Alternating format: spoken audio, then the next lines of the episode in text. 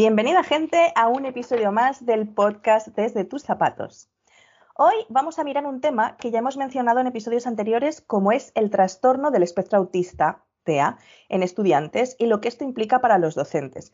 En algún momento, en el capítulo 14, hablamos eh, sobre cómo era trabajar con la diversidad en el aula, con Tamara hablamos de las altas capacidades y hoy vamos a profundizar en el tema del trastorno del espectro autista y también el doble espectro.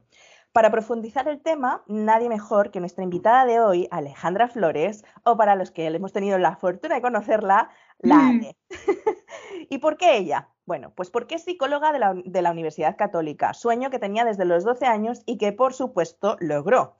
Además, ¿quién mejor que ella, que también es magíster en psicología educacional por la, por la Pontificia Universidad Católica, especializada en altas capacidades por la Universidad de Nijmegen, Nijmegen, Nijmegen, Holanda. es que no sabía cómo pronunciar eso. Y especialidad que hizo mientras trabajó en el programa de estudiantes de talento académico Pentauce. Tras esta experiencia, Ale expandió aún más su conocimiento a otra especialización en autismo por la Universidad de Chile y en este minuto anda profundizando en TOC, en trastorno obsesivo compulsivo. Nuestra querida Ale nos cuenta con orgullo, que, un orgullo que comparto con ella, que además creó el CARA UC, el Centro de Apoyo al Rendimiento Académico en la Universidad Católica, el cual ha replicado más veces en otros lugares bajo el lema Todos podemos aprender más y mejor con la guía adecuada. Y bueno, ahí fue donde nos conocimos, porque de hecho ella me contrató. Esa fue mi primera experiencia de docente universitaria con ella como jefa. ¿Qué tal? Alejandra es una mujer creativa que inventa materiales, juegos, apps y todo lo que se le ocurra para apoyar su trabajo clínico, consultas privadas y capacitaciones. Como niña, y viendo todo lo que ha hecho hasta ahora, obviamente lo que quería era llegar pronto a ser grande, porque la vida, si no, con todo lo que tenía en mente, se le quedaba chica. Soñaba con ser escritora y así fue desde sus siete años hasta hoy, Ale ama escribir cuentos y aún le quedan pendientes algunos por publicar. De hecho, yo compré uno una vez que se vino, está entre mis cosas, entre mis libros. sí, pero como es chiquitito, no, no sé dónde quedó, pero lo tengo, lo tengo. Un libro de cuentos. uno de los primeros, yo creo, de hecho. Sí. Los profes que le dejaron huella fue su profe de primero, de primero básico, que siempre la hizo sentir especial. Y, por supuesto, en la adolescencia, su profe de matemática, quien la enamoró de los números, le hizo enamorarse de los números y le abrió el mundo del pensamiento no verbal. Por último, su profe de religión, quien hizo, la hizo sentir siempre luminosa. La palabra pereza no entra en su vocabulario, pero confiesa que la energía se gasta antes de lo que se le gastaba unos años atrás y tiene una lista de deseos por cumplir.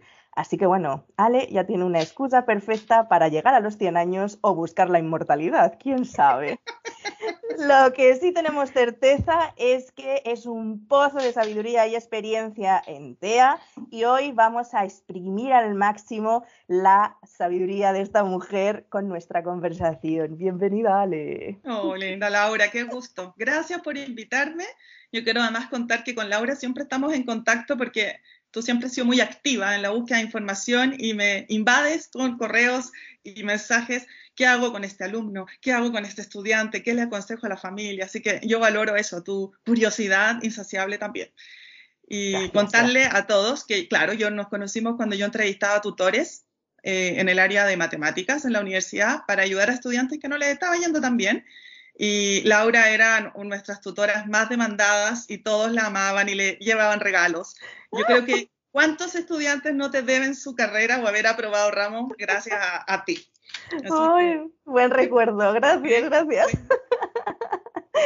Bueno, muchas gracias, Ala. Me has sacado los colores. Muy bien. Vamos entrando en materia. vamos, vamos. Pues yo lo que quiero es que, Ale, nos cuentes un poco cómo llegas a esto, aunque hemos contado un poquito en la, en la biografía, pero me gustaría que nos contaras un poco cómo llegas a TEA y todo lo que has ido abriendo puertas, porque em, como mencionábamos antes de, empezar la entrevista, y para los que nos están oyendo y han seguido los, podcasts, eh, eh, hace unos, unos días, unas semanas, publicamos un podcast sobre eh, altas capacidades. Y estuvimos hablando de que no había comunidad identitaria para los estudiantes con altas capacidades Sin embargo, para los alumnos eh, estudiantes TEA sí que se habían abierto muchas puertas y ya se había logrado establecer leyes, o sea, se había logrado establecer adaptaciones curriculares y adaptaciones en el fondo pensando en alumnos TEA. Entonces, Ale eh, es una persona muy activa en todo este tema y justamente es una de estas personas que ha llegado a, lograr que se abran estas puertas. Entonces me gustaría que contaras un poco cómo ha sido tu trayectoria, qué cosas había, qué cosas no había, cómo, te motivas en este tema y, qué cosas se han ido haciendo. Un poco cuéntanos esa experiencia y luego pasamos a, acabar con mitos. Bien. Bueno, yo siempre me he dedicado, como tú dices, al área de aprendizaje. Me gusta. Yo tuve muchas dudas de si ser profesora o psicóloga. Siempre la docencia ha estado en mi corazón y, creo que he logrado juntar ambas cosas ahora. Eh, en ese contexto siempre trabajé también en psicología educacional, entonces he trabajado en estos programas siempre pensando en lo que tú decías, esta premisa de que a mí me, provoca fascinación el cerebro humano y lo flexible que es y lo versátil que es y cómo se va reinventando. Eh, entonces, cuando, cuando, cuando analizo mi historia de trabajo, siempre he estado en proyectos donde se confía en el cerebro, se confía en la capacidad y se da la guía adecuada para que los resultados sean mejores.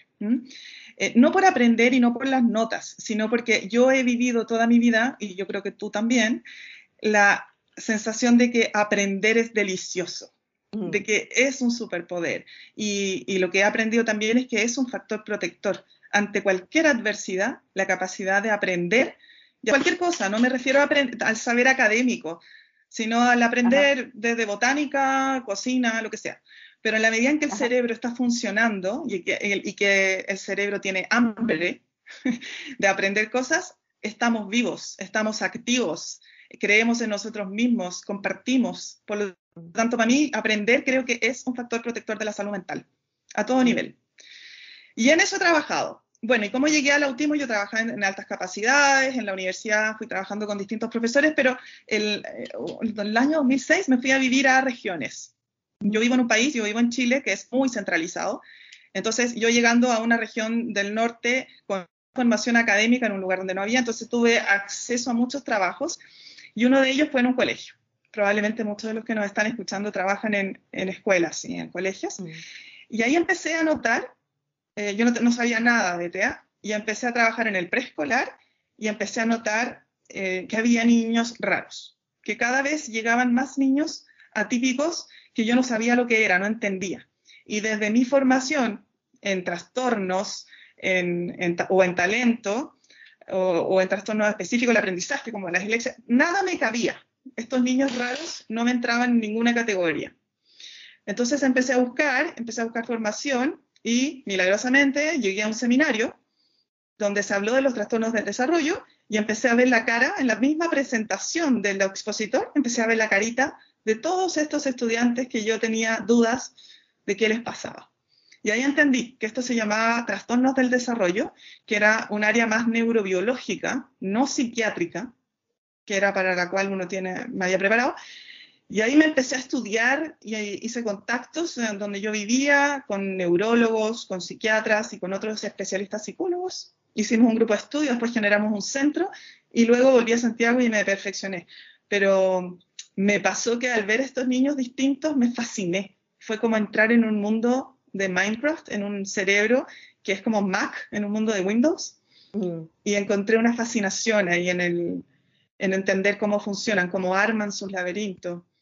Y, y, también con la, sin miedo, porque a nosotros nos dicen autismo, escuchamos la palabra autismo y nos da un poco de miedo. Tenemos, nuestra generación tiene asociado el autismo como algo mucho más grave, eh, lo que mm. veíamos en las películas cuando éramos pequeños, personas que no hablaban o que se golpeaban. Pero el autismo hoy día entendemos que es un espectro. Eh, yo trabajo en particular con el espectro como más eh, leve.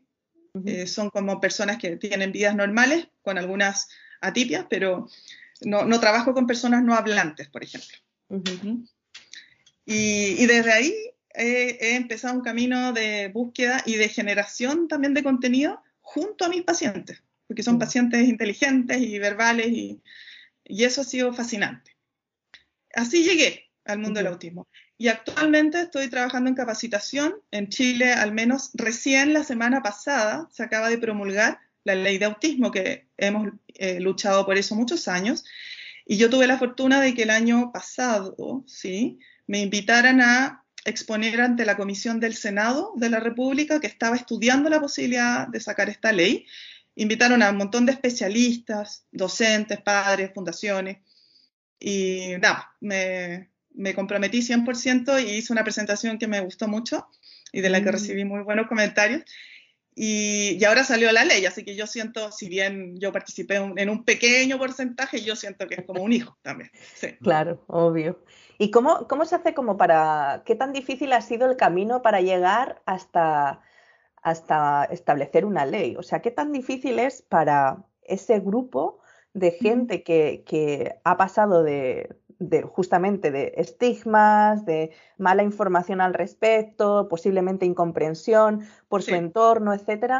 Eh, ¿Cómo se pasa de un no hay nada a lograr cosas dentro del gobierno? Pensando también, me quedé dando vueltas en lo que mencionábamos antes, ¿no? Del tema de qué pasa, por ejemplo, con los, con los niños de altas capacidades. Entonces, ¿cómo es ese proceso? ¿Cómo es el proceso de pasar de, de un desconocimiento total de la sociedad a terminar en una promulgación de una ley a favor de, estas necesidades? Bueno, vayamos un poco al contenido para que también haya un contexto de lo que te voy a decir.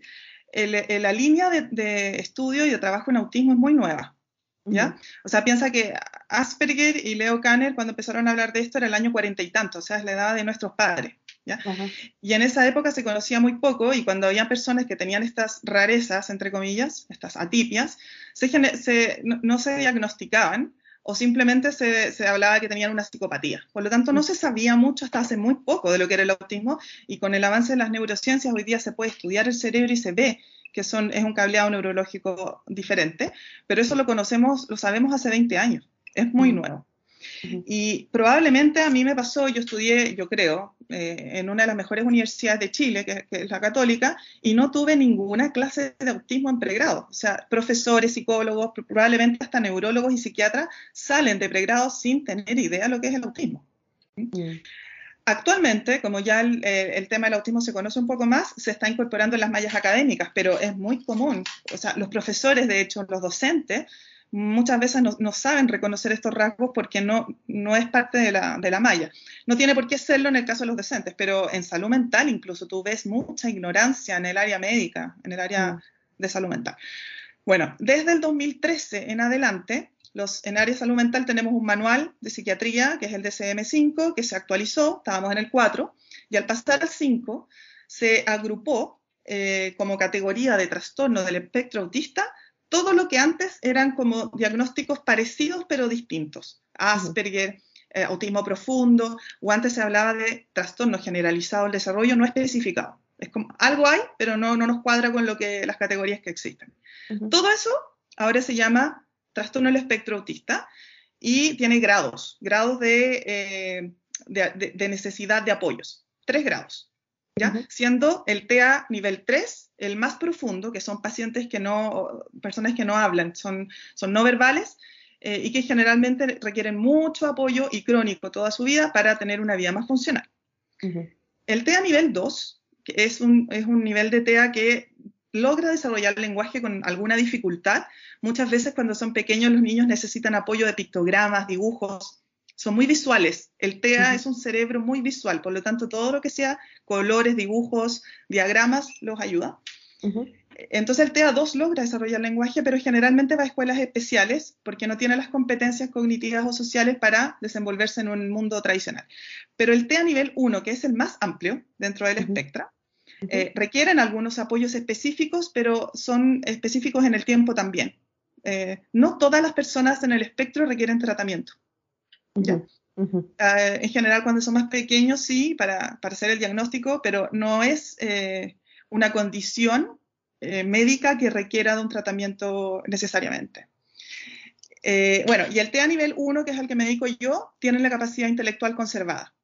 o sea, son muy inteligentes, eh, sí tienen las funciones ejecutivas a veces un poco alteradas, como la capacidad de concentración, pero por otro lado tienen una capacidad de memoria espectacular, una memoria visual importante, y a veces tienen también las capacidades como más desarrolladas que los neurotípicos no tenemos, como muchos tienen oído absoluto, muchos son muy buenos músicos, porque el, Oh. el área del cerebro que, que im- implica el reconocimiento del sonido y que lo, lo manejan muy bien. Y también el tema visual, por eso siempre son tan buenos para los legos, los puzzles, Eh, Mm, el cine. Eh, se saben las películas y te pueden describir las escenas eh, como si las estuvieran viendo y no la, no la tienen ahí al frente. Entonces tienen un montón de capacidades que están subutilizadas como recursos para el tratamiento. ujú. Eso es TA1, ¿ya? Pero lo conocemos así desde el 2013, muy reciente, 10 años atrás. Entonces, Hola. Entonces, es natural que no sepamos qué hacer. Desde el 2013 que tenemos este nuevo como escenario para entender el autismo, es que los movimientos sociales, sobre todo las agrupaciones de padres, se han estado movilizando para generar eh, espacios de inclusión, atención médica y, por supuesto, aspirando a una ley que garantice el acceso y la inclusión y la salud de estos, de estos, de estos pacientes. Eh, y la verdad que en todo el mundo y al igual que en el caso de las altas capacidades, son los padres los que han generado y los que han movilizado las montañas. El cambio nunca viene desde, lo, desde la institución. Eh, y es tanto lo que en este caso eh, se ha movilizado, y en, por ejemplo en Estados Unidos el tema de los padres en altas capacidades, que son los que han terminado empujando a los congresistas a generar leyes. Y ese fue el caso de Chile. La, la, la ley se debe a las agrupaciones de padres que han estado insistiendo eh, aquí se generó un plebiscito nacional eh, con, con, preguntas respecto a cuál, en qué temas la población quería que se legislara y el autismo salió dentro de esos elegidos por la presión de los padres. Y desde entonces se generó esta comisión desde el año 2021 y se estuvieron estudiando todas las presentaciones, eh, una de las, que, de las cuales te contaba que hice yo, y, la ley recién salió. ¿Qué, ¿En qué consisten estas leyes? Todavía es una ley, no garantiza nada aún, es un inicio, pero la idea es que se genere la capacidad eh, humana de atender las necesidades de las personas en el espectro. Por lo tanto, ahora estamos empezando una etapa de capacitación. Mm. Hoy día en los hospitales, en los colegios, o sea, no existe el know-how de cómo trabajar en el espectro, siendo algo no tan difícil, que es lo que quiero comentar hoy día. Hay que desmitificar la idea de que trabajar con personas en el espectro autista es difícil o hay que ser especialista. No, para nada, a veces son adecuaciones muy simples, pero sí eh, desafían al sistema dentro de lo rígido que es el sistema educativo en general, en todos lados. Claro. Y una cosa, eh, dentro de decir, bueno, es que el desconocimiento, ¿no? Pero, ¿qué es lo que puede llevar a pensar, a ver, uno como docente, y esto seguro que todos los profes que me están escuchando, los y las profesoras que me están escuchando, deben decir, va, pero es que uno se da cuenta cuando hay un niño que tiene necesidades distintas. Eh, pero el tema es que, que, tenga necesidades distintas a que sea TEA, eh, hay un paso, ¿no? ¿Cómo, cómo uno, como no solo los, los, profes, sino también los padres, cómo podemos mm, reconocer, o sea, cuáles serían como las primeras señales de decir, oye, aquí hay que poner ojo y en ese caso, cómo abordar si uno detecta ese tipo de, de cosas, ¿no? Y luego lo otro que me gustaría es eh, que nos dijeras dentro de ese detectar este mito de que todos los TEA son eh, supermentes de altas capacidades y todos los de altas capacidades tienen algo de autismo. Ese yeah. mito creo que es algo que es súper importante aclarar. Sí. a la hora de detectar y pensar, ah, es que este niño a lo mejor, esta niña a lo mejor es, ¿no? O sea, un poco el, el bueno. desmitificar para aprender a reconocer y cómo abordar. Exacto. Bueno, lo primero que quiero recordar es que cuando hablamos de los trastornos del espectro autista, es justamente un espectro. Y eso significa, no, no tiene que ver con que eh, dentro de las personas diagnosticadas en el espectro algunos tengan un poquito más y un poquito menos. El espectro es cualitativamente diferente entre una persona y otra. ¿ya? Y además, una persona en el espectro no solo tiene estas características neurobiológicas, además tiene un entorno, tiene dinámicas familiares, tiene una personalidad, tiene una edad. O sea, no tiene nada que ver una persona en el espectro de cuatro años que otra a los 19. Entonces, no podemos atribuirle todo lo que esa persona, la riqueza de un ser humano, a un diagnóstico. Por lo tanto, uh -huh. el estar en el espectro es solo parte de esa persona y entender siempre que es este, como, como al ser un espectro, eh, puedes ver eh, más fácilmente aquellos que son fosforescentes desde chicos, o sea, es decir, que, tú, que son graves, que tienen un nivel de eh, intensidad de los síntomas que son, todo el mundo los puede ver. Por ejemplo, en un preescolar, ¿ya? Eh, en Chile y en todo el mundo se habla mucho del diagnóstico temprano, porque en general el diagnóstico del espectro se hace cuando ese niño entra al sistema escolar. Ahí recién los padres se dan cuenta, en la comparación de su hijo con el resto del curso, que su hijo tiene algunas atipias. Hasta mm. antes de eso, los papás se lo explican, esas atipias se las explican desde es muy regalón, es que la abuela le hace todo, es que yo era así cuando pequeño también. O sea, hay una negación y una falta de conocimiento que se expresa eh, como queda en la familia, no, no, se, no se cuestiona mucho más, hasta que ese niño entra al sistema escolar y, en general para mí las mejores especialistas para hacer esta, este primer screening son las educadoras de párvulo.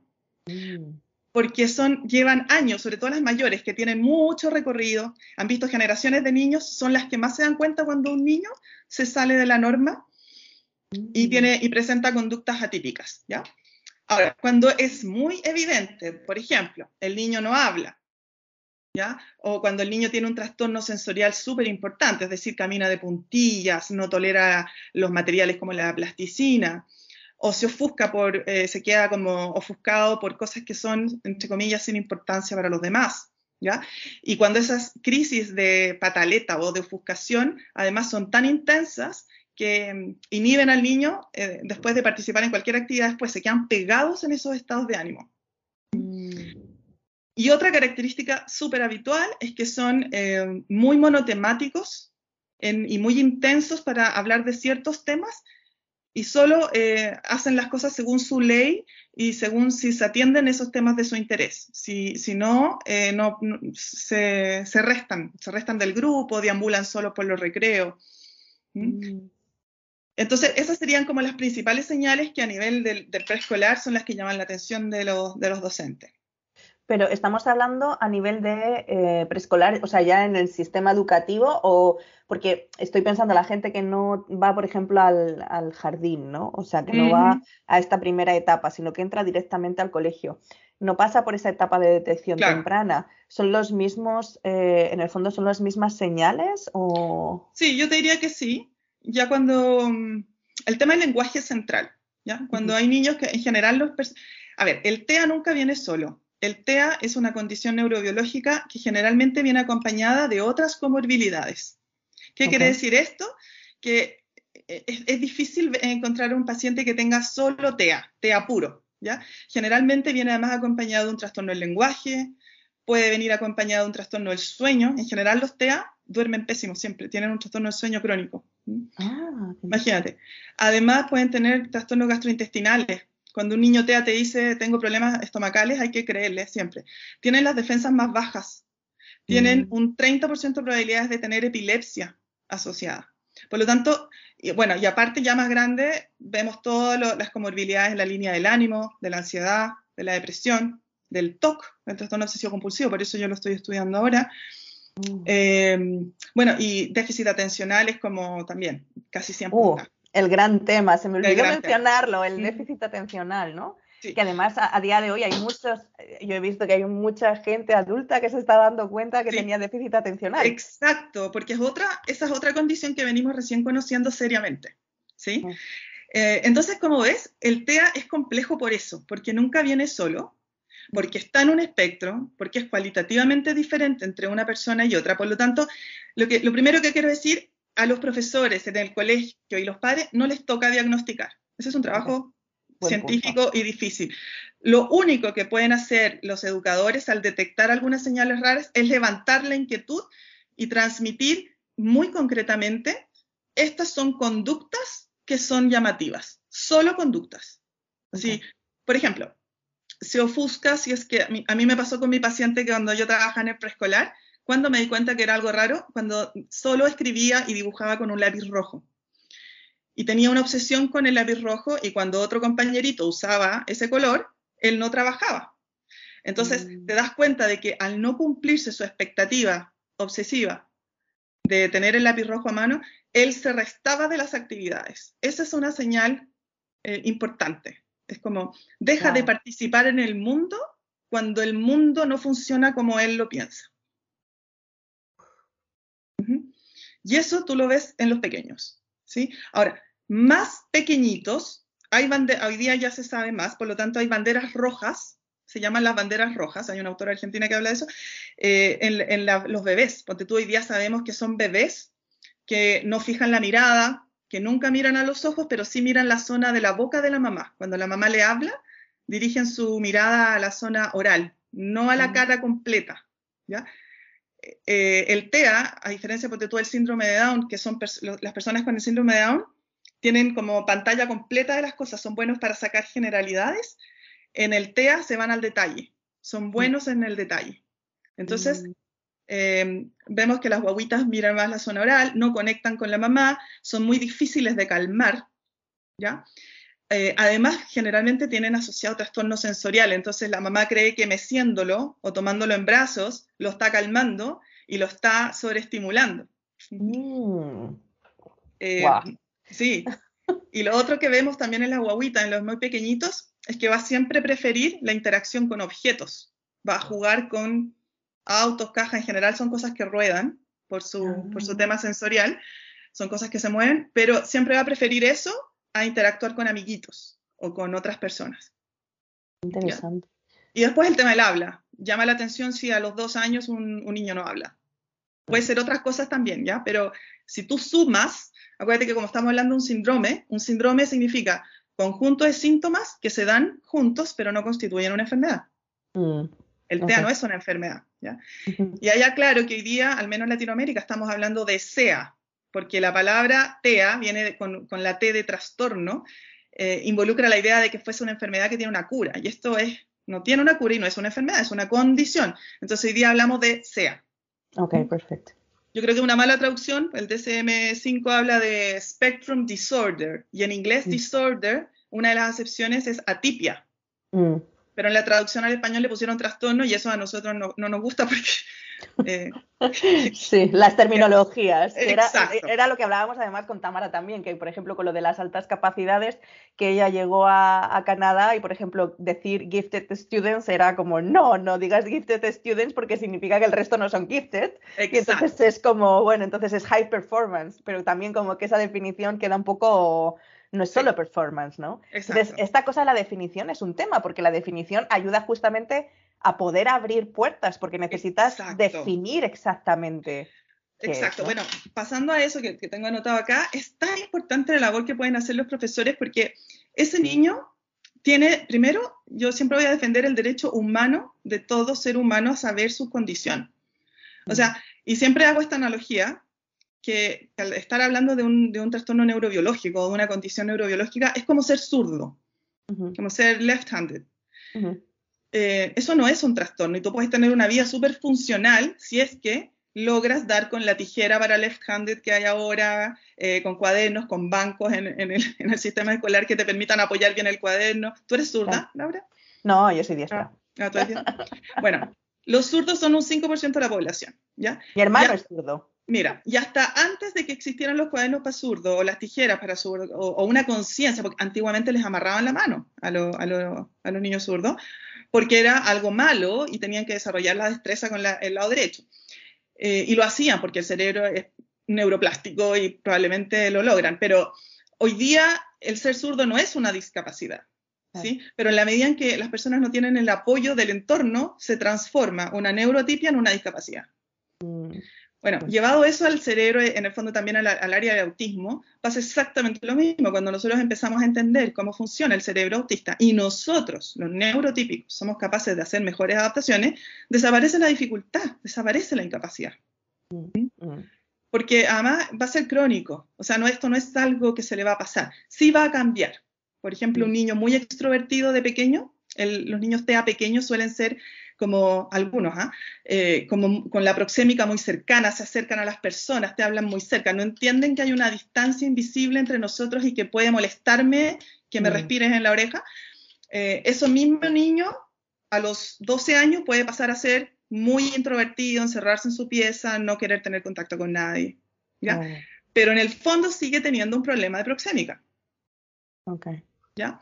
Y eso lleva un montón de, amplio. Entonces, bueno, volvamos a la idea de que en el colegio o en la escuela no, no se puede diagnosticar. Solo se pueden levantar la inquietud y las banderas rojas redactadas, así, descritas como conductas. Hace esto, hace esto otro, responde así a este escenario. Eso, me preocupa. Y de ahí derivar un equipo especialista que ojalá sea multidisciplinario, que incluya un neurólogo. En general, este es un diagnóstico que hacen los neurólogos, al menos aquí en Latinoamérica o psiquiatras infantiles especializados en desarrollo. Ok. ¿Y, qué pasa cuando un profesor detecta esto? Eh, bueno, hay profesores, como hemos dicho, ¿no? Hay gente que está, eh, que lo conoce más, gente que lo desconoce. Yo imagino que a raíz de este podcast ya quien no lo hubiera, no lo hubiera visto antes ahora va a poner más atención, ¿no? Decir, ah, pues entonces esto que yo veía tiene sentido, ¿no? Entonces, em, comunicarlo. Entonces, cuando este profesor o esta profesora detecta estos temas, lo plantean los padres. Y imaginemos además que esto puede pasar también, que como los padres entren en una suerte de negación, puede llegar hasta el colegio y hasta la universidad, nadie lo ha mirado. Entonces, ¿qué pasa cuando detectas, por ejemplo, a un adolescente que nunca le han, o sea, que te llega sin diagnóstico, ¿vale? Y tú como docente ves todas esas señales, como sabes que me ha pasado alguna vez, y los padres no atienden a las señales, se las explicas y evaden. Pero hay un problema ahí. ¿Qué haces? ¿Te pones al lado? ¿Tratas de volver a hablar con ellos? ¿Cómo aborda uno como docente? ¿Cómo puede dar soporte? ¿no? Si no tiene un diagnóstico, hay una suerte de negación, pero al final ese niño está en tus manos. Eh, ¿cómo, ¿Cómo manejas eso? Sí, la verdad es bonita esa pregunta porque es un escenario muy común y yo he visto cómo algunos profesores han salvado la vida de esos estudiantes. ¿ya? Mm. ¿Por cómo? Yo creo que una de las cosas como que estábamos hablando recién, que es citar a los apoderados y plantear estas inquietudes, no como diagnóstico, eh, y centrar tu preocupación en que el chico lo está pasando mal. Tú no estás preocupado de que él no está cumpliendo con tus expectativas como profesor, ese no es el tema. Tú ves que él sufre cada vez que tiene, por ejemplo, sé, lo típico en mis pacientes, cuando le cambian el escenario, eh, o cuando tiene ambientes eh, escolares menos estructurados, como los recreos, como cuando falta un profesor y ellos no saben qué hacer con su tiempo, ahí es donde se, se descompensan. La falta de estructura siempre los va a descompensar. Entonces, cuando tú le planteas a los papás desde ahí, desde estoy preocupado porque tu hijo está sufriendo en algunos de estos aspectos, eh, el papá hace como que le resuena más. ¿ya? Mm, el papá no quiere escuchar que tu hijo está fallado, o que no está mm. cumpliendo con tus expectativas. Pero cuando a un papá tú le dices tu hijo lo está pasando mal, mm. eh, ahí sí puede, y, si tú además no mencionas la posibilidad de autismo, porque si tú un papá negador le dices en la primera reunión, creemos que tu hijo puede estar en el espectro autista, mi experiencia es que esos papás arrancan a Islandia y nunca más los viste. nunca más van a consultar porque en el fondo de su corazón también lo creen y no lo quieren mm. Confirmar. Y lo otro que es súper habitual, Laura, yo ya me río, eh, eh, es que es, el TEA tiene un componente que es más del 90% genético. Por lo tanto, cuando tú oh. citas a los padres, te das cuenta inmediatamente que uno de los dos también está en el espectro. Oye, me ha pasado, pero, o sea, yo tengo ahora mismo una chica diagnosticada con, con, con, con em, déficit de atención, pero esa chica, pero es exagerada. Y es que conocí a la madre, o sea, a través de mails y tal, porque es online. Y es que es como. Y un día apareció en la cámara y dije, es que es igual. O sea, el déficit, todo lo que es neurobiológico es muy genético. Entonces, el, déficit atencional, la dislexia, eh, bueno, y lo que estamos hablando, el TEA y también las altas capacidades, es muy altamente probable que te lo vas a encontrar también en los padres o en algún otro familiar cercano. ¿ya? En el caso del TEA, eh, se da más en, hombres que en mujeres, aparentemente se transmite más por el gen masculino, aunque hoy lo que hemos aprendido es que el TEA femenino sigue estando de manera muy importante en la población, pero está más camuflado, porque las mujeres tienden a ser mejores lectoras del ambiente y esconden sus, sus dificultades y, hacen una especie de camuflaje. ¿sí? Mm. Eh, hoy día está muy de moda como tema de investigación el TEA femenino como algo distinto del TEA general. ¿ya? Eso como que lo anoto. Y además que cuando desarrollan estos temas de interés restringido, generalmente eh, son más hábiles para desarrollar eh, obsesiones con temas que son socialmente más aceptados, como un artista, un cantante o un deporte. En cambio, los niños son más inadecuados en esos trastornos, así como en esas intensidades. Te hablan de, tengo niños que están obsesionados con las líneas del metro, con las distancias entre las ciudades, son cosas que de entrada te parecen más extrañas. Mm, mm. Bueno, pero volviendo al tema de los padres, es muy genético. Entonces, claro, desde ahí también tú escuchas de vuelta respuestas de los padres como, ay, pero a mí me pasaba lo mismo en el colegio, yo era igual de pequeño y mira cómo estoy, súper bien. Entonces, ahí ya no hay conversación posible porque esa persona está muy defendida. Pero hoy día lo que tendemos a decir es, ok, tú eres un adulto, hoy día tienes herramientas de adulto para contrarrestar tus dificultades, ya sea sociales o de concentración o lo que sea. Pero la pregunta es, ¿a qué costo lograste desarrollar esas habilidades? Mm. Lo estamos viendo ahora en tu hijo que es más pequeño. ¿Por qué no le ahorramos ese camino tan árido de descubrirlo solo y lo ayudamos con la tecnología y la ciencia que hoy día sí tenemos disponible? Claro, pero volvemos al punto. El padre, la madre, al final igual, porque yo te cuento también que a mí me ha pasado, ¿no? Que es como, ya, mm, hacemos todas las estrategias, es que tu hijo está sufriendo, es que quizás mm, esto ya sale de mis manos, porque quizás deberías hablar con un psicólogo educativo que te oriente en cuáles son estos bloqueos que tiene, porque ya no tiene que ver con la, el aprendizaje, en mi caso, de la matemática, sino que tiene que ver con otra serie de emociones que hay detrás y que un especialista necesita, en el fondo, trabajar, alguien especialista en psicología, entender por qué, se, por qué lo pasa mal. ¿no? Y esos padres te dicen, ah, sí, ya, bueno, vale, pero ponle más tareas a mi hijo, ponle... Y es como, ¿qué haces? ¿Qué haces cuando...? Porque claro, ese niño al mismo tiempo se está dando cuenta que sí, tú estás tratando de ayudar, pero ellos viven con sus padres, contigo pasan solo unas pocas horas. ¿Cómo, ¿cómo uno hace para ayudar sabiendo que todo el entorno de este chico o de esta chica está en contra de hacer esa, adaptación. ¿Cómo uno como profesor puede hacer ese pequeño cambio que le signifique, por último, a ese estudiante que pueda seguir avanzando cuando tú ya no estés, cuando pase otro curso, cuando y, su entorno le siga. O sea, ¿hay alguna forma de entregar herramientas? A todas. Yo creo que los profesores hacen eso, Laura. Lo hacen siempre. Yo siempre defiendo la idea de que para trabajar en TEA o con niños y con cualquier condición, no hace falta ser especialista, hace falta ser sensible hace falta ver al niño. Si tú te das cuenta que tu estudiante, independiente que tenga diagnóstico o no, se siente abrumado sensorialmente, generalmente en el horario antes del almuerzo, en que todo se pone más inquieto, se genera ruido, hay olor a comida, etcétera, y tú ves que eso le molesta, no necesitas un diagnóstico escrito para entender que él necesita salir de ahí. Entonces, lo primero es eso, el profesor puede hacer mucho y todos mis pacientes que han sido subdiagnosticados, yo hoy día recibo adultos y universitarios que recién se están dando cuenta, pero todos me pueden describir experiencias de profesores que los vieron y que los ayudaron sin saber un diagnóstico. Entonces, puedes hacer mucho, pero ¿cuáles son las claves? Uno, ayudarlo con la regulación sensorial. Realmente se abruman con los ruidos, los olores, en las salas de clases además suele haber una luz muy intensa. Yo tengo estudiantes que usan anteojos, gafas de sol dentro de la sala, digamos. O no lo sientes al lado de la ventana donde le va a llegar toda la luz de la mañana, así como donde estás tú ahora que estás como toda iluminada.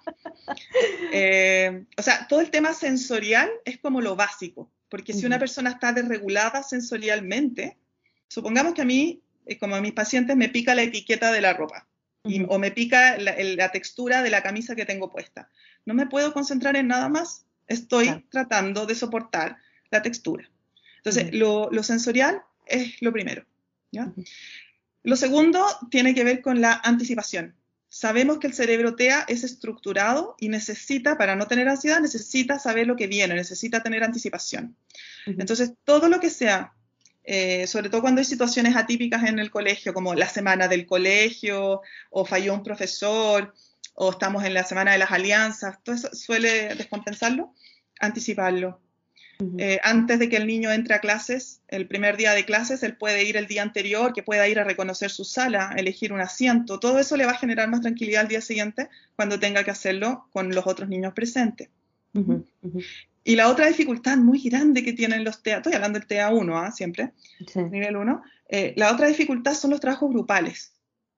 Porque como les cuesta la interacción con otras personas, nunca logran organizar, son, son muy poco eficientes, tienen ganas de, conocer a los demás, tienen ganas de tener amigos, pero son torpes en el acercamiento. Mm. Entonces, ahí el profesor puede hacer una mediación muy importante para que ese joven o ese niño logre entrar en el grupo y luego un acompañamiento de, ok, estás en el grupo, a ti te va a tocar este rol. Ok, definirlo, ayudar Al, estudiante a definir lo que él no es capaz de definir. Eso, por ejemplo, es una gran ayuda desde parte del profesor, ¿no? Exacto, exacto. Y, en el fondo, igual que en el caso de los padres, también como en el rol del profesor, no es llegar y derivar, hay que acompañar, porque es un camino doloroso. Por lo tanto, ahí ya no basta solo con que el profesor, es bueno que alguien más de la institución se involucre, ya sea el psicólogo, el orientador o el mismo director, y que vaya guiando no solo en lo técnico a estos papás, sino en el acompañamiento más humano. Es, eh, necesitas que te ayude, necesitas que te acompañe, necesitas que yo te recomiende un especialista, ¿ya? Porque mm. estos padres tú tienes que pensar que se paralizan. Mm, claro, es que eh, al final hay, como hay desconocimiento también, asocian con que hay un problema. Exacto, y nadie quiere escuchar que tu hijo tiene un problema. Entonces, mm. eh, en la medida que tú transmitas esa posibilidad de acompañamiento y también el espíritu de esto puede estar mejor. Lo que te estoy diciendo es una, es, una dificultad actual, pero hay un tratamiento, hay una solución posible. Ah, déjame ayudarte a encontrarla. Y cuando ya son más grandes, ahí yo soy bien, yo puedo decir un poco patúa de bruta, cuando yo veo que no hay caso, o sea, con los padres, me centro en, en alguna de las otras comorbilidades. Entonces, por ejemplo, digo, oye, aquí estamos hablando, por ejemplo, del trastorno del sueño. Si tu hijo no duerme bien, generalmente a, los, a las personas en el espectro les cuesta conciliar el sueño, les cuesta quedarse dormido. Y pueden ser las 2 de la mañana y el niño sigue despierto. ¿Cómo va a rendir bien en el colegio el día siguiente si este chico no duerme? Nadie que no duerma va a estar mal. Entonces, si veo que por el área de la conducta y todo eso los papás no, me voy a los médicos. Ah, perfecto. Ese es un buen tip. No está durmiendo, no está comiendo, no está creciendo. Eso hace que los padres entren en un circuito de evaluación médica que luego va a derivar en la atención psiquiátrica que queremos.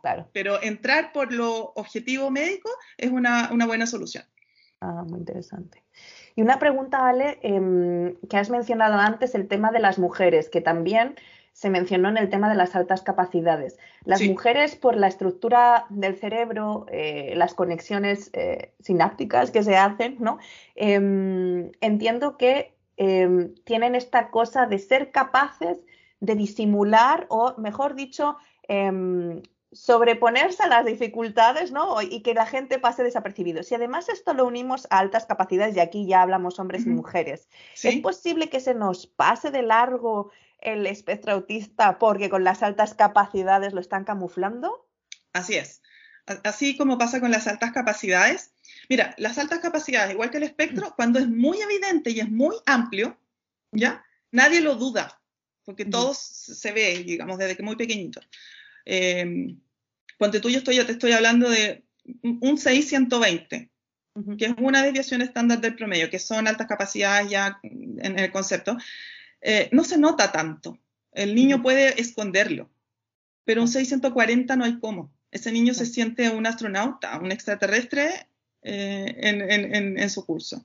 Y eso no se puede esconder. Y lo mismo pasa con el TEA, cuando tenemos dificultades grandes, eso no las puedes esconder. Algo pasa con la genética femenina, que como que si tú ves la naturaleza, siempre las hembras eh, son más camuflables y más adaptables al entorno, porque genéticamente eh, tenemos la misión de preservar la especie. Entonces, y esta teoría me la dijo una estudiante TEA universitaria, que estudia biología, y justamente cuando ella me dijo eso, yo a los meses después leí un paper que decía justamente lo mismo. Es como las mujeres tenemos una capacidad de camuflaje y de adaptación al entorno más, eh, más, más, fuerte que, los hombres.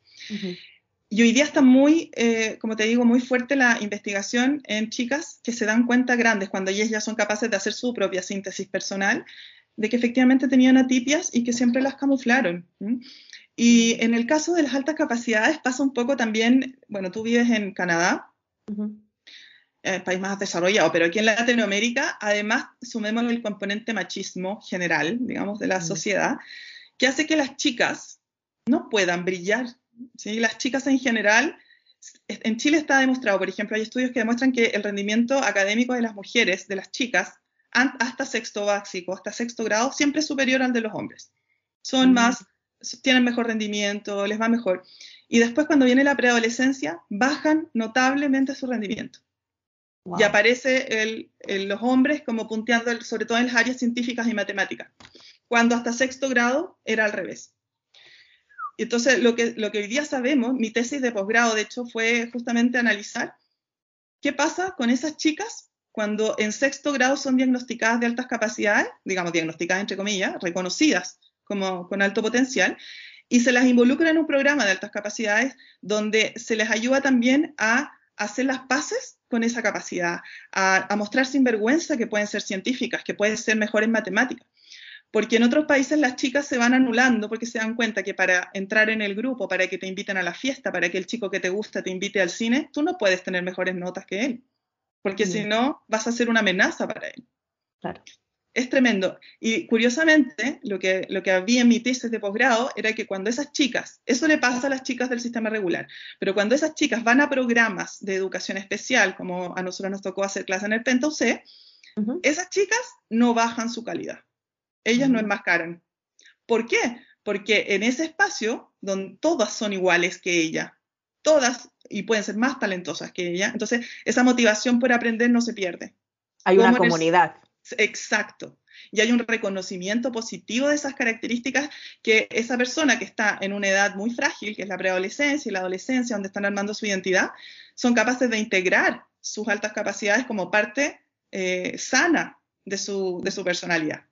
Entonces, el, trabajo de reconocer, tanto en el altas capacidades como en el del autismo, y de decirle a esa persona, esto es lo que te pasa, tú no eres un extraterrestre, no estás loco, no estás psicótico. A mí me han tocado pacientes que se sientan y me dicen, ¿cuándo me van a decir que tengo psicosis?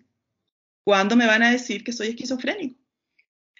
Y el chico tiene altas capacidades. Eh, no había. Entonces, siempre la fantasía de un chico que se sabe diferente, ya sea por altas capacidades o por autismo, ellos, ellos reconocen que son distintos, eh, pero muy doloroso. Y en la medida que tú le cuentas lo que le pasa o le das tu, su diagnóstico, esto provoca un alivio mm. gigante. Mm. Y desde ahí este chico puede seguir construyendo su futuro, su camino, sus decisiones con más información razonable. Mm. O sea que entonces, eh, si tuviéramos que poner en una escala de sufrimiento, los alumnos doble espectro eh, estarían pasándolo realmente mal. Y las mujeres doble espectro, de aún peor. Aún peor, porque los chicos siempre tienen el recurso de jugar a la pelota en el recreo. Mm. Eh, y se sienten mejor. La chica no. La mm. chica pasa sola. Y es incomprendida y las otras chicas la miran feo. Entonces, pero esto puede llegar incluso a generar temas de depresiones, ¿no? Adolescentes. O sea, hay un autor eh, inglés que es eh, Baron Cohen, que ha descrito que la salud mental en la población neurodivergente es el, doblemente peor que en la población típica.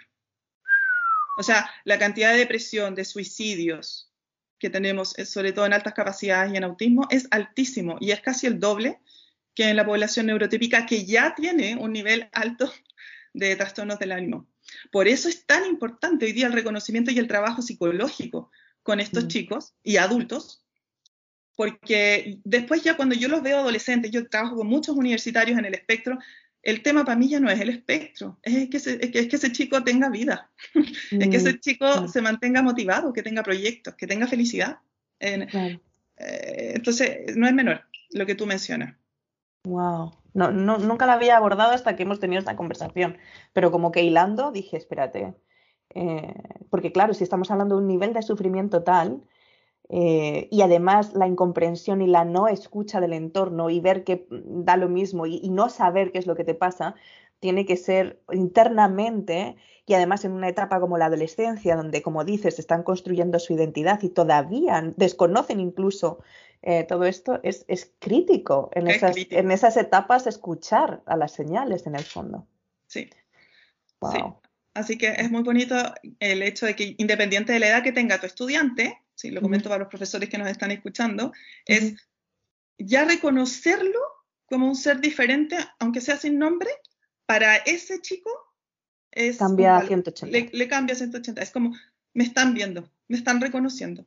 Sí, la necesidad de sentirte visto. O sea, aunque no seas capaz de entregar las herramientas porque se te escapa, porque no sabes, simplemente decirle, te veo, con gestos, con, con cuidado, con acompañamiento, eso, simplemente ese gesto ya marca una diferencia y, ayuda además posiblemente a conectar con el alumno y, empezar a descubrir qué cosas necesita, aunque nosotros no sepamos manejar eh, el espectro. ¿no? Exacto. Y con eso, ojalá transmitir confianza en el futuro, que es lo que pierden, por ejemplo, las personas que cometen suicidio o que lo han pensado.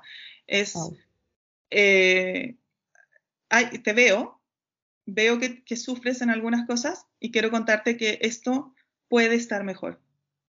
Puede estar mejor. Algunos van a necesitar fármacos para eso.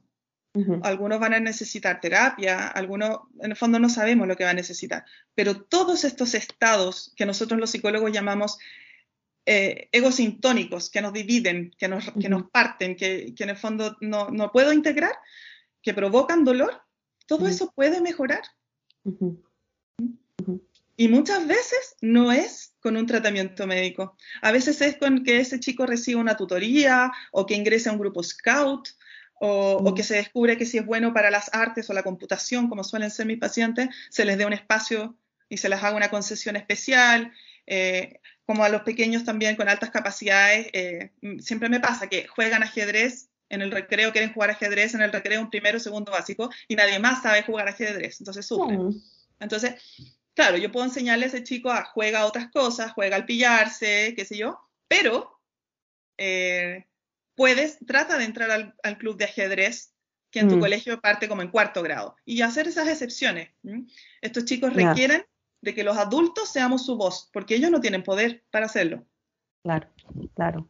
Y una cosa, y además imagino que cuando no, ahora pensando, y, vengo ya, traigo a la mesa una de las preguntas que, me hicieron amigos que trabajan en docencia y que les dije que iba a hablar contigo, eh, y aprovecharon a lanzar algunas preguntas. Em, engancho esto con la pregunta que hacía Santiago, por ejemplo, de qué hacer con estos alumnos, cómo trabajar con ellos cuando tienen actitudes, ¿no? Y hay que explicarles que hay actitudes sociales que pueden hacer que les dejen de lado, porque igual sigues tratando con adolescentes que también tienes que educar en ciertas cosas y el bullying, seamos realistas, existe. Y que qué triste sería, y seguro que más de una vez pasa, que encima le hagan bullying al que ya de por sí está sufriendo porque es distinto. Exacto. Eh, entonces, y es lo más común.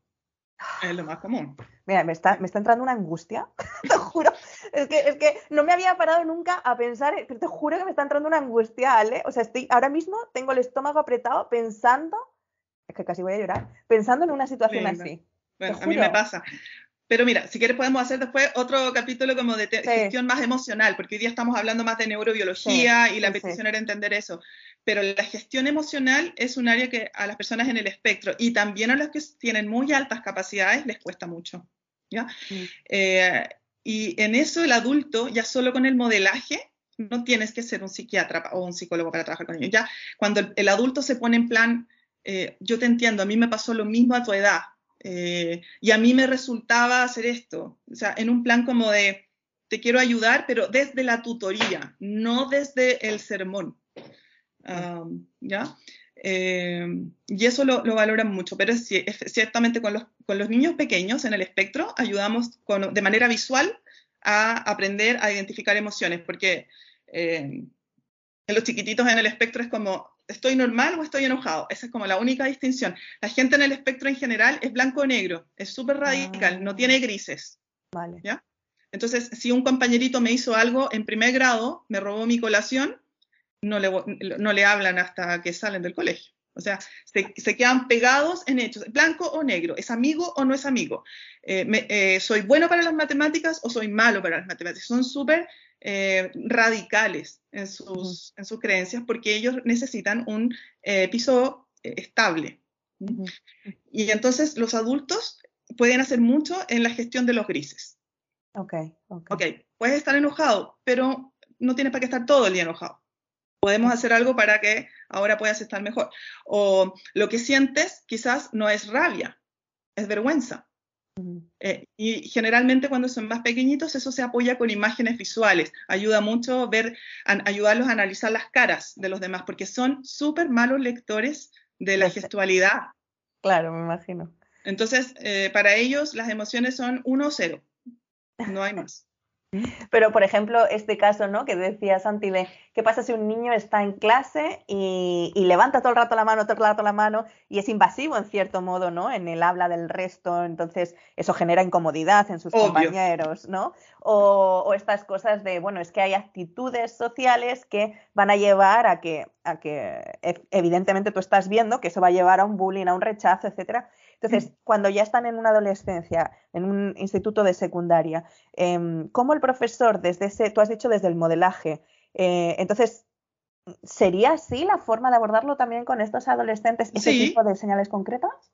Sí, pero no solamente. Eh, ya los chicos más grandes son capaces, a ver, también el cerebro autista, por decirte, es muy racional. Tú no le puedes dar argumentos del tipo, la moral, el bien, la verdad, la belleza, la solidaridad, eso como que no le resuena, ¿ya?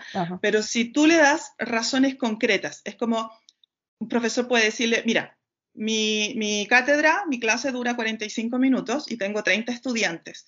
Entonces, si yo le diera el derecho de hacer una pregunta a cada uno, y él va a decir, va a calcular y va a decir, ah, entonces a mí me tocarían máximo dos preguntas en, en la cátedra, sí, y lo va a entender. Ah, o sea, llevarle a que él razone en el fondo eso, porque ellos son muy, lo que decías al principio del este, del podcast, que son muy cuadrados. Estructurados, cuadrados, y son muy obedientes. Cuando logran entender el razonamiento lógico, no moral, el razonamiento lógico detrás de lo que le está solicitando, son súper obedientes. Entonces, probablemente tengo chicos que yo les doy pase, así como eh, también eh, lo que habíamos hablado antes de darles permiso de repente para que salgan a tomar aire afuera o a ir a un salón más tranquilo porque para bajar revoluciones sensoriales, pero tampoco se trata de que esté toda la mañana saliendo 10 veces a la enfermería, entonces les doy pases. Tú tienes tres pases a la semana para salir a la enfermería. Ve, tú cómo los usas. Si los quieres ocupar los tres hoy día, ni un problema. Pero no te voy a ah. dar más. Le pones un límite. Y eso le ayuda también a identificarse y gestionar. Exacto, y lo que va a aprender a hacer, además, es, es como medir y jerarquizar. Me siento mal, ¿cuán mal?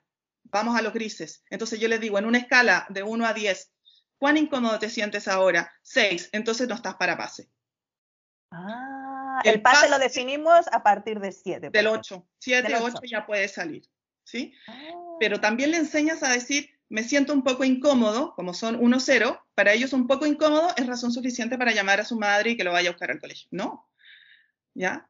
Pero si ya te sientes incómodo nivel 7, vamos a ir a la enfermería. Y si no se te pasa después de un rato y sube a 8, vamos a llamar a tu madre. Entonces, y lo mismo, ayudas a regular. eso, y a identificar, es como, ¿qué les falta a las personas en el espectro? Es un termómetro. Un termómetro para identificar yo sé que están enojados, pero ¿cuán enojado estoy? ¿Estoy enojado como para dar vuelta a una mesa o pegarle a alguien? ¿O estoy enojado como para salir a respirar, a caminar y a tomar agua? Entonces, Cuando entran en una crisis, por ejemplo, y se te sale de madre. No, tiene que salir de ahí. No se le reta en público, se saca de ahí. Porque lo que entran en crisis porque algo está pasando en ese lugar, que puede ser a veces hasta la luz, o un sonido, o un olor, lo sacas de ahí y lo acompañas. Eso, e, en inglés esto se llama el time out, ¿ya? Ah. Pero no es mandarlo castigado a la, a, la, a la, biblioteca, lo tienes que acompañar porque ese chico no tiene eh, la capacidad todavía neurobiológica para apagar su propio incendio. Entonces, lo sacas de ahí o lo dejas con alguien que lo pueda acompañar hasta que él baje sus revoluciones, acompañándolo en la respiración, hidratándolo, eh, haciéndole cariño en la espalda si es que te deja que lo toques. Eh, pero no hablar, cuando uno tiene un incendio en el cerebro, tú sabes que las pataletas o, los meltdown provocan un nivel de cortisol cerebral altísimo que poda las neuronas. Cuando un niño está haciendo una pataleta o está en un meltdown típico del espectro, está, es como un incendio en el cerebro en ese momento, sobre todo aquí en la zona de la frente, prefrontal. Y mm, entonces en ese momento no está para razonar, no quiere, no le sirve escuchar, oye, ¿cómo hiciste eso? Juanito, respira profundo. No, Juanito necesita, primero que nada, apagar el incendio. Y eso generalmente se hace en silencio, en silencio acompañado. Oh, qué interesante. O sea, es que estoy pensando, un caso particular, que entró es de altas capacidades y ahora que lo estás diciendo yo creo que tiene algo de TEA. Y, y entra en un nivel de frustración, así que entra en ese incendio. O sea, ese incendio que describes es una frustración por algo que dices, pero ¿por qué? No sé, porque algo no le salió perfecto o porque algo, mm, ¿no? Eh, no salió como esperaba y entra en un nivel que tú empiezas a ver como la angustia, tú empiezas a ver el termómetro sí. y como angustia y, y, se queda pegado en eso y es como, ¿no? Em, y no sabes qué hacer, ¿no? Es como, porque y uno tiende a decir, venga, pero si no es para tanto, o no, uno tiende a decir, tranquilos, y, y, eso como que le altera todavía más, sí, ¿no? porque no puede. No es, es, como cuando te dicen, no tengas pena. ¿Cómo haces eso? Mm, ¿Ah? O en el fondo, el adulto quiere ayudarte, pero te está pidiendo algo que tú no puedes dar en ese momento. No puedes o sea, tranquilizarte. En ese momento hay como que decirle, en el fondo, estar al lado y, y a lo más decir, tranquilo, o sea, no Sí. tranquilo, sino estoy aquí. Eso es. Tómate el único tiempo. mensaje que escuchan, eh, porque piensa que cuando está el cortisol y estamos en pleno incendio en una, en una situación así, es una sensación de amenaza. Es como cuando el cavernícola tenía al mamut enfrente y se lo iba a comer. Entonces, eso es lo único que es capaz de razonar. Entonces, el profesor le puede decir, lo único que hay que decir es, ¿estás seguro? Estoy aquí, estás seguro. No te va a pasar nada. Y en algún momento se le calma y, y baja. Ya los, generalmente a los 5, 10 minutos así se calma y ahí puedes razonar un poco. Ya. Y ahí, uf. bueno, es que saldrían un montón de preguntas, yo creo que va a dar para otro podcast otro día. Y otra pregunta que había, es que me ha venido a la mente un caso muy, muy concreto. Em, y, y otra pregunta que había era justamente hablando de esto, ¿no? De los diagnósticos y la negación de los padres, ¿no? Eh, cuando hay una negación de los padres eh, y por lo tanto a veces se les da el diagnóstico, ¿no? Pero a veces los diagnósticos no están bien hechos también. O sea, porque Así depende de- porque si estamos hablando de que hay tanto desconocimiento, a lo mejor vas a un neurólogo que no está especializado en y a lo mejor te da un mal diagnóstico, te dice TEA, pero no te hace esta clasificación, que, porque hoy es la primera vez que he escuchado lo de los tres niveles TEA Ya. que eso a mí por lo menos me da un espectro de wow, ¿no? O sea, entonces, claro, es que hay distintos niveles. Eh, entonces, ¿qué pasa cuando te dicen, no, tu hijo es TEA, lo ha, des- lo ha descrito un neurólogo, y entonces dicen, bueno, pues les voy a llevar a un colegio donde hacen adaptación, ta, ta, ta, pero no, es un colegio de educación, eh, en el fondo, no, un colegio de educación regular, y a lo mejor este niño mm, está en el espectro, en el nivel 2 o en el nivel 3. Tú dijiste ya que el nivel 2 necesitan esto. ¿Qué, qué hacer ahí? Porque es, primero, la pregunta uno es, aunque creo que está respondida, no todos los alumnos TEA pueden estar en el sistema regular por mucho que hablemos de inclusión y por mucho que hablemos de, o sea, yo creo que esos son temas también con el tema de, por ejemplo, síndrome de Down, Sí. o con otro tipo de, de, ¿no? de eh, temas eh, funcionales o de temas eh, mentales que por mucho que hablemos de integración hay niveles y niveles. Y yo creo que no todo el mundo puede entrar al sistema educativo normal, ¿cierto? Hay niveles y cualidades. ¿ya? Yo quiero recordar, por ejemplo, yo que trabajo en el espectro nivel 1, que son chicos que son súper funcionales. ¿ya? Dentro de ese espectro, que es el más amplio, es lo que más hay, TA1. ¿Ya? Después el TA2 es más reducido y el TA3 es más pequeñito, o sea, si hablamos de frecuencia, digamos. Pero el TA1 es un universo. ¿ya? Y la mayoría de mis pacientes TA1 están capacitados para ir a colegios regulares. Ahora, requieren las adecuaciones, ¿ya? ¿Por qué decimos hoy que los TEA nivel 2, que tienen más dificultades, tienen que ir a colegios especiales? Eh, es porque ahí están los profesionales o la actitud que ellos necesitan para poder ir al colegio. Pero si, tu- Claro. si viviésemos en un, en, un, en un país con un sistema educativo súper integrado y realmente con gente capacitada, no existirían los colegios especiales. O sea, incluso un TA3 podría ir a un colegio donde tuviera Absolutamente. adaptaciones. Absolutamente, pero con el conocimiento, si ese colegio tiene la capacidad de darle a ese niño lo que necesita. O sea, eh, no quiero decir que es una regla sine qua non que tienen que ir a colegio especial. El tema es que tienen que ir a un colegio sensible. Y hoy día, al menos en mi país, eso no existe aún.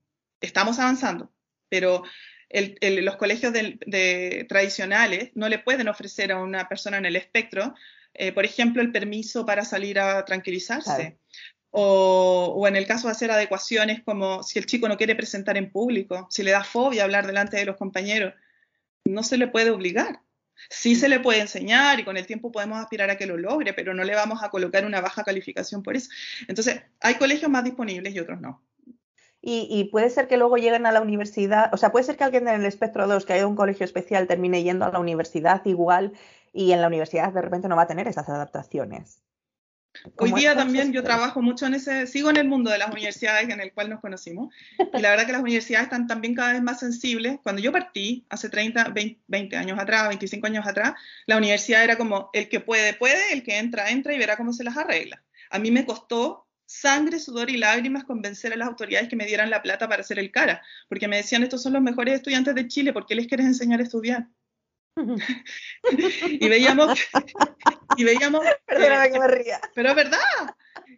Entonces yo decía, sí, son inteligentes, son los mejores de sus cursos, pero cuando el profesor te pide que hagas un ensayo y tú nunca le has enseñado a hacer un ensayo, ¿cómo esperas que les vaya bien? ¿Cómo esperas que sepa hacer una tesis? ¿O cómo esperas que sepa presentar en el público si el tipo es fóbico? Porque aparte de ser inteligente, el tipo es un humano. Entonces, ahí entra el cara y, bueno, hoy día es un monstruo, hoy día ya nadie cuestiona. O sea, si tú escucharas las reuniones que yo tuve 25 años atrás, te morirías de la risa. O sea, hoy día ya nadie cuestiona que los estudiantes requieren apoyo. Y hoy día las universidades grandes, por ejemplo, como la Católica, donde nos conocimos nosotras, tiene todo un área de recursos para trabajar con pacientes en el espectro, con estudiantes TEA, con estudiantes disléxicos y capacitan a los profesores y si un profesor no sabe nada del tema te enseñan. Eso no existía hace cinco años atrás. Pero aún falta, ¿no? Aún falta. Pero falta mucho, mucho.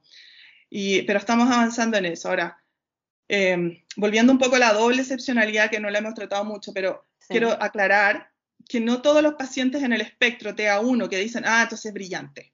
Típico, como son enfocados, el TEA nivel 1 es un paciente que va a colegio normal y que como tiene hiperfocalización entre los temas de interés, por supuesto que sabe mucho de su área. Saben de los dinosaurios, saben de los números, saben de las ciudades, saben de mitología griega. Yo tengo una lista de los temas de interés más comunes y, y son fascinantes. La historia, las guerras, las batallas, todo eso les encanta. Entonces, a primera vista uno podría decir, wow, el tipo es brillante. ¿Ya? Y, puede ser que sí, pero también puede ser que, como le dedica todo su tiempo a ese interés restringido, a estudiar, a consumir películas y todo, obvio que, y tiene buena memoria, obvio que va a saber mucho, pero si tú ahí lo pones en otro escenario, no, no, no, no, es tan competente. Entonces, no todas las personas en el espectro de nivel 1 son tan hábiles eh, cognitivamente. En el nivel 1, insisto, no tienen dañado como, o, mm, perjudicado como el área intelectual, em, pero no necesariamente son brillantes. Antiguamente, hasta antes del 2003, existía la categoría del síndrome de Asperger, que ya no existe. Lo seguimos, lo seguimos, usando. Y el Asperger sí describía una inteligencia superior. O sea, ese niño sí era eh, probablemente doble excepcional. Era TEA, pero también tiene altas capacidades.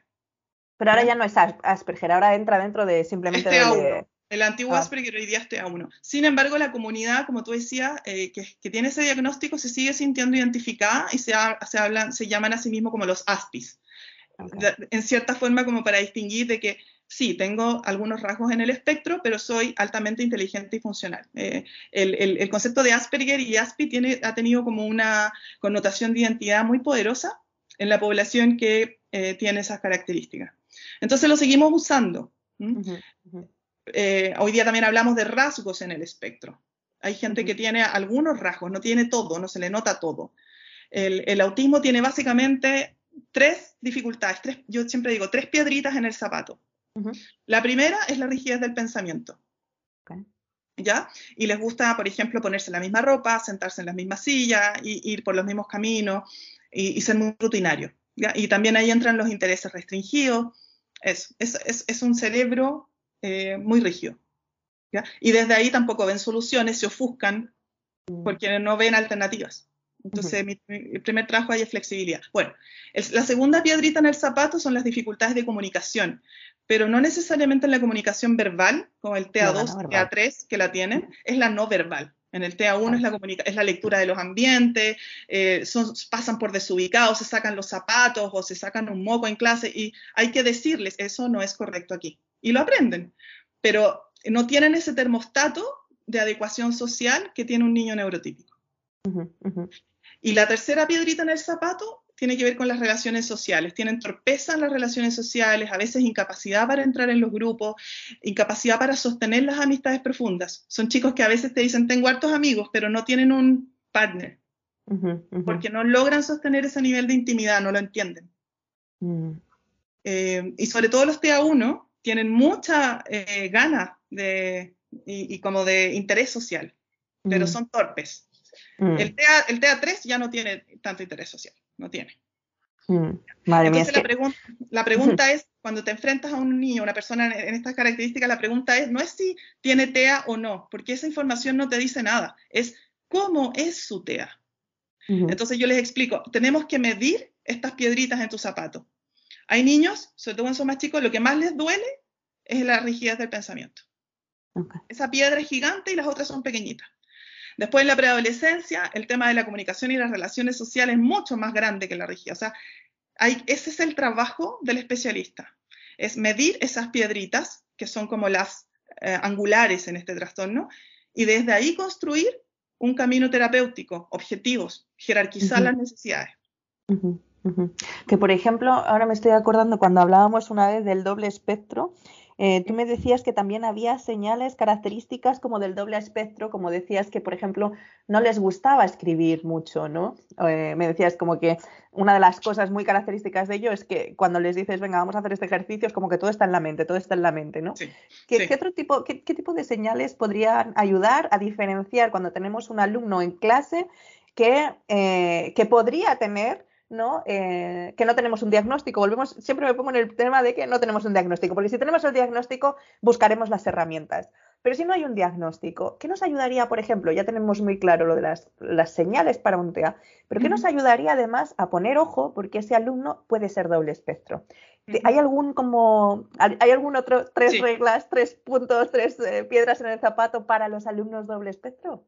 Sí, yo creo que los dobles espectro tienen las mismas áreas, eh, bueno, es una teoría mía, que si yo hiciera un doctorado ahora lo estudiaría. Yo creo que estas tres piedritas son muy similares en ambos diagnósticos. Sin embargo, en el caso del, eh, a ver, el TEA siempre va a ser rígido para sentir tranquilidad. Okay. O sea, eh, para no desregularse y para sentir como el piso estable. Que eso también está muy asociado con el TOC. Absoluto. Por eso ah, casi todos tienen TOC. En cambio, en, las altas capacidades, estos chicos a veces eh, son mucho más conscientes de estas dificultades, pero siempre estas, como rigideces están orientadas a un objetivo. ¿Ya? Te voy a poner un ejemplo. Eh, tú lo ves en los chicos que son TEA y que solo te hablan de las estaciones del metro. ¿Ya? Entonces me dicen, ah, tía, tú has andado en metro, sí, ¿sabes cuál es la estación que viene después de la estación Santa Ana? No, no, y se la saben Y tú te ves que esa conversación y ese tema no es, eh, no es nutritivo, no, no, tiene una función comunicativa, solo tiene la función de que él hable de lo que a él le gusta y se sienta tranquilo y cómodo. Pero no tiene una función comunicativa conmigo como realmente no le interesa entender si yo ando en metro o no. Él solo quiere hablar de lo que él sabe. En cambio, el, que es más gifted, yo todavía les digo gifted, el que tiene altas capacidades, sus temas de interés están orientados, uno, a su placer por conocer ese tema. Él no está buscando tranquilidad, él está saciando hambre de aprendizaje.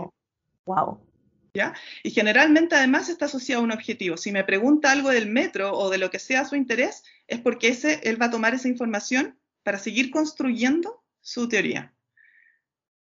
Mm. Entonces, en general, la persona con altas capacidades es muy buena lectora del ambiente, porque usa el ambiente para gestionar su hambre de aprendizaje, de aprender. Mm. O sea que dentro de ese mismo ejemplo que te está preguntando por las estaciones de metro, este niño de altas capacidades o niña de altas capacidades a lo mejor te diría, Eh, bueno, sabes que si, por ejemplo, entonces, si te bajaras en la estación Santa Ana, hicieras el transbordo a no lograrías llegar en más tiempo, pruébalo, o algo así, por ejemplo. Tal cual. El, el, chico con altas capacidades quiere conversar conmigo y está siempre resolviendo un problema. Muy está buscando una solución, está resolviendo un problema y justamente el ejemplo que diste es excelente. Me va a ayudar a encontrar una nueva manera de llegar a mi trabajo quizás más eficiente. El TEA no. El TEA se va a quedar en lo concreto, en la información y en, solo en el desahogar su interés. Wow, qué interesante. Te voy a dar un ejemplo que siempre me acuerdo cuando yo trabajaba en el Pentagon, antes que tú, yo, trabajé años anteriores que tú. Y, mm, y, yo me acuerdo que un chico levantó la mano y preguntó, estábamos hablando algo de los océanos, ¿ya? Y levantó la mano y preguntó algo sobre los peces. No me acuerdo qué era. ¿Cuál era la función de la escama? Era algo así, como de la... De las branquias. claro. Y yo estaba de observadora esta, y, el profesor, que era de biología marina, le dice, em, ok, buena pregunta. ¿Por qué no le preguntas eso a tu profesor del colegio?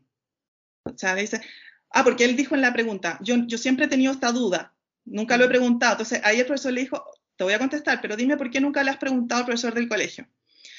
Entonces el chico le dijo, estoy hablando de niños de 10 años, y el chico le dijo, porque el profesor me responde. Me va a dar la definición, me va a decir, las branquias sirven para respirar. En cambio, yo sé que acá tú me vas a mandar a la biblioteca o me vas a dar un, me vas a, a dibujar la ruta y en el camino yo voy a tener mi respuesta, pero en el camino voy a aprender 10 cosas más.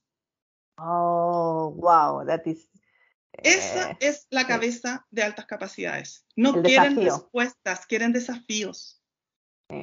Uh, y el TEA se abruma. en cambio, el TEA se abruma con los desafíos. Oh, ese, ah, o sea, el TEA doble espectro adora los desafíos, pero el TEA que no es doble espectro se abruma, se bloquea con el desafío. Sí. Oh. O sea, necesita mucha mediación para lograr concretar eso, ¿entiendes? Y puede ser, eh, yo, yo, lo vi mucho en el Penta, yo lo veo ahora, pero en ese momento no lo sabía, muchos de los niños que iban tenían rasgos en el espectro. Por ejemplo, el TEA, que no lo he mencionado, también tiene eh, dificultades motrices. Mm, son, mm. son niños que les cuesta gimnasia, les cuesta deporte, esa es su peor nota, porque eh, son muy torpes con el cuerpo, tienen dispraxia motora y les cuesta escribir odian escribir, mm. pero porque les cuesta. Entonces, y no lo van a lograr. Entonces, desde ahí es como, no hagamos el intento, denle al tiro un computador para que el mm. chico pueda tomar notas o pueda escribir en un iPad, pero eh, no, es como... Es el gesto de escribir con lápiz. Eh, sí, es el, el, ah. gesto, porque es la motricidad fina. Ya agarrar un lápiz es difícil para ellos. Y puede mejorar un poco y todo, pero por mientras, denle un computador si el chico, ese es su lenguaje. El chico en, el computador brilla. Bueno, y en el Penta teníamos muchos chicos que eran muy inteligentes, pero que como no sabían tomar apuntes, no, les gustaba escribir, no les iba bien en el colegio porque no podían apuntar las clases, entonces después ya no sabían de dónde estudiar. Oh, wow. Wow. Me mataste. Oye, es que bueno, esa es la idea. muchísimo. Muy bien. hoy día mi misión, lo que yo quiero es despertar, encender pequeños fuegos de curiosidad. Después podemos indagar y hacer doble clic sobre aquellos que te interesen o a que tu público le, genere interés. Pero es eso, es un mundo precioso por descubrir. No hay que ser especialista, solo hay que ser sensible, solo hay que ver al estudiante. Y tú como profesor puedes hacer mucho, aunque los papás sean negadores. Incluso ese, esa ayuda, tarde o temprano, va a ayudar a que si los padres no terminan de ver, el ambiente al final él sepa o esta estudiante, este estudiante pueda al final desenvolverse en el mundo y en algún momento va a recibir la ayuda que, necesita. Así es, así es. wow. Wow, Alejandra, ¿qué quieres que te diga? Yo seguiría hablando, pero mejor dejemos con gusto a más. Eso, me parece, yo disponible, mi querida. Y, y, los dejo invitados a los que estén interesados en escuchar las TED Talks. Son súper buenas en autismo. Hay una especial que se llama, que es de Steve Silverman, que viene introductoria de lo que es el autismo, es, maravillosa. Eso. Y bueno, y, los dejo invitados también en mi Instagram. Yo siempre estoy publicando como cómo es el mundo según el TEA. Entonces, ah. estoy dando como hartos tips ahí también, por si les interesa. ahí me vas a pasar luego toda la información y cuando haga la bajada del podcast, eh, ahí lo pongo todo en los datos, ¿vale? Y lo que sí, entonces voy a, voy a ver que la gente ponga, también voy a dar un espacio para que la gente ponga preguntas y que ahí organicemos otro, otro encuentro. Quizás es que sería interesante armar un encuentro contigo y con Tamara y hablar un poco más de TEA y altas capacidades y empezar a dialogar y a lo mejor algunos padres también que conozco que tienen hijos TEA e hijos con altas capacidades y a lo mejor hacer como una mesa de conversación donde haya estas preguntas y respuestas, ¿no? Y, que podamos intercambiar experiencias. Esto lo tengo pensado para eh, después de agosto, así que ya te advierto que vas a quedar invitadísima. Es que estoy emocionada con lo que voy a hacer. Ya. Acepto. Sí. Muy bien, esa es la actitud. Pues muchas gracias, Ale. Oye, fascinante. O sea, no, yo creo que esto va a ser así, pero ultra, ultra, ultra, ultra, ultra útil eh, para ayudar a más eh, chiquillos y chiquillas que estén eh, en este espectro y a los profes para decir, oh, o sea, primero yo creo que también va a ser muy importante que muchos de los profes se van a dar cuenta que ya lo están haciendo bien. Exacto. Te quiero comentar una última eh, eh, cosa que me pasó una vez que me hizo llorar. Yo soy igual que tú, algo me emociona y yo. Estaba haciendo una capacitación en un colegio sobre lo que los estudiantes en el espectro y era un auditorio. Y en la parte de atrás me di cuenta que había un profesor mayor, ya era canoso, y se puso a llorar, lloraba, lloraba toda la presentación. Yo me preocupé, yo dije, este hombre está mal, eh, va a necesitar... Bueno, la cosa es que terminé la presentación y, yo cuando hago presentaciones, generalmente pongo testimonios de algunos pacientes, con su permiso, pacientes que son mayores de edad, entonces pongo, puse un video de un paciente que yo veía antiguamente, que era un chico que con mucha dificultad había logrado entrar a química en la Universidad Católica y todo. Y yo contaba además que él, como era pegado, quería algo de bata blanca y este estudiante había estado luchando por entrar a medicina y le faltaban puntos, entonces nunca podía. Y un día yo le pregunté, ¿por qué quieres tanto estudiar medicina? Por la bata blanca. dije, hubiéramos partido por ahí y le presenté un montón de otras carreras donde iba a usar bata blanca y llegamos a química. Y hoy día es un excelente químico farmacéutico. Se tituló, está haciendo posgrado. Bueno, presenté esto y después me acerqué al final de la capacitación a este profesor que lloraba tanto. Le dije, profesor, ¿está bien? ¿Qué le pasa? Y me dijo, Alex, que tú describiste a este estudiante y yo fui su profesor cuando él era pequeño, en otro colegio. Oh, hoy voy a llorar. Y me dijo, mira, a mí se me paran los pelos cuando te cuento. Sí, se me, mira, se me acaban de parar los pelos. Y este profesor me decía, mira, todos los años desde que este chico entró a prekinder, los consejos de fin de año eran para decidir si lo echaban del colegio o no. Porque claramente el niño no daba el ancho, pensaban que no tenía las capacidades, no escribía, no hacía nada. Y tú me dices que este estudiante, que todos los años queríamos echar, se acaba de graduar de la Universidad Católica. Y yo le dije, sí. Y es pianista, además. Y tiene un montón de otras cosas. Entonces, eso es lo que les quiero transmitir. Este profesor lloraba porque afortunadamente le había estado en el equipo de los profesores que decían, démosle otra oportunidad, démosle otro año. Y para él, porque lo maravilloso de los profesores es que hacen todo este esfuerzo por estos pequeños ah, estudiantes y nunca ven el resultado. No sabes qué pasa con ese estudiante después. Y cuando este profesor vio que su estudiante, que él había defendido toda su, escolaridad, logró la meta, este, este señor lloraba de felicidad. Obvio. Entonces, hay, un, hay una premisa para trabajar con chicos en el espectro. Siempre hay que presumir competencia. Hoy lo vemos desregulado, no escribe, no aprende, hace pataleta, ta, ta, ta, ta. Pero todo eso va a pasar. ¿Y qué va a quedar después? El ser humano. Y ese ser humano puede lograr grandes cosas. Dignidad humana primero. Dignidad, dignidad. Wow. Sí, no, qué, importante, ¿eh? Qué importante creer que, hay un potencial. Exacto. Wow. Pues sí, me dejaste para adentro. este es el podcast que más he llorado. No tengo ninguno. Menos mal que no nos ven, pero yo estoy aquí, te juro, con la lágrima aquí, que uff. Bueno, pues sí, pues muy emocionante, oye Ale. Así que mm, lo dicho, reitero la invitación y, perfecto. Va a haber que abrir otro podcast. Ya, bueno, gracias a todos por escuchar, ha sido un honor. Sí, un honor para nosotros. que confíen en lo que hacen, el profesor hace milagros y no se da cuenta. Exacto. Muchísimas gracias, Ale. Así que quedáis todos invitados a escuchar los, el podcast, eh, los podcasts que vengan y, y, bueno, por supuesto, las preguntas que tengáis y ahí organizaremos alguna sesión para responderlas. Muchas gracias. Chao. que tengáis un buen día. Chao.